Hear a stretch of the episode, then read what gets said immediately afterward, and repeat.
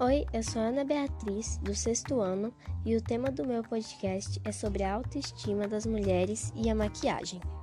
A maquiagem e os cosméticos no Brasil foram surgir por volta dos anos 70 com a Natura e a O Boticário.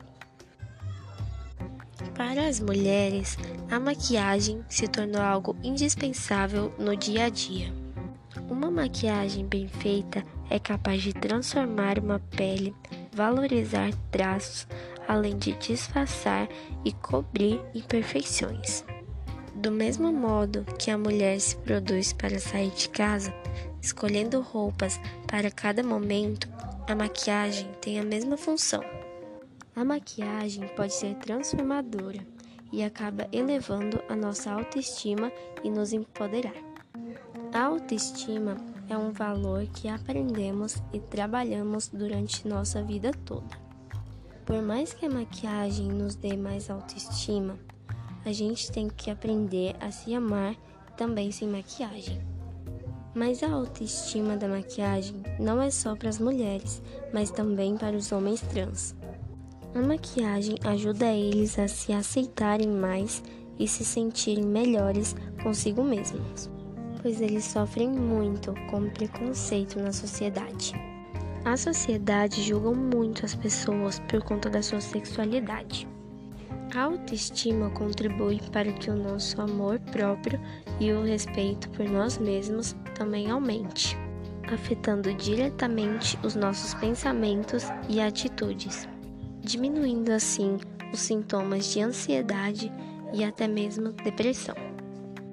A autoestima elevada nos proporciona força e flexibilidade para mudanças que ocorrem na vida. Por outro lado, a falta ou baixa autoestima muitas vezes está associada à ocorrência de sintomas depressivos e ansiosos, riscos de suicídio, insatisfação com a própria vida, sensação de não pertencimento ou seja, essas pessoas ficam mais vulneráveis aos conhecimentos adversos do cotidiano, já que não acreditam no seu potencial de enfrentamento. A nossa autoestima influencia diretamente ao nosso sucesso e nossos fracassos. Ter autoconfiança e acreditar em si mesmos reflete na forma como vemos o mundo e como trabalhamos e lutamos para alcançar os nossos objetivos. Desde que nascemos, a nossa vida nos determina condições para sermos estimados. Só seremos bem tratados e cuidados se formos obedientes, se sentarmos direito, se nos alimentarmos como desejam, se estudarmos, trabalharmos, se termos sucesso pessoal e profissional. Entretanto, segundo a Escola de Humanistas de Psicologia de Rogers, todo ser humano, sem exceção, pelo mero fato de ser, é digno do respeito incondicional dos demais e de si mesmos. Merece estimar-se a si mesmo e que lhe estime.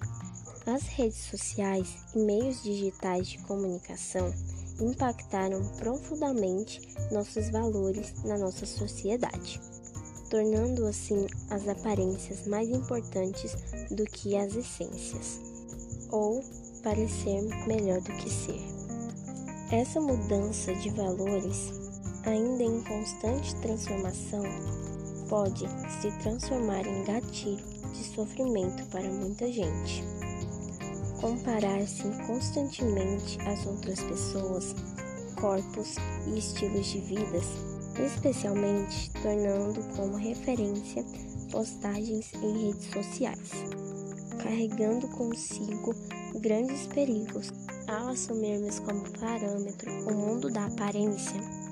Damos combustível para a baixa autoestima.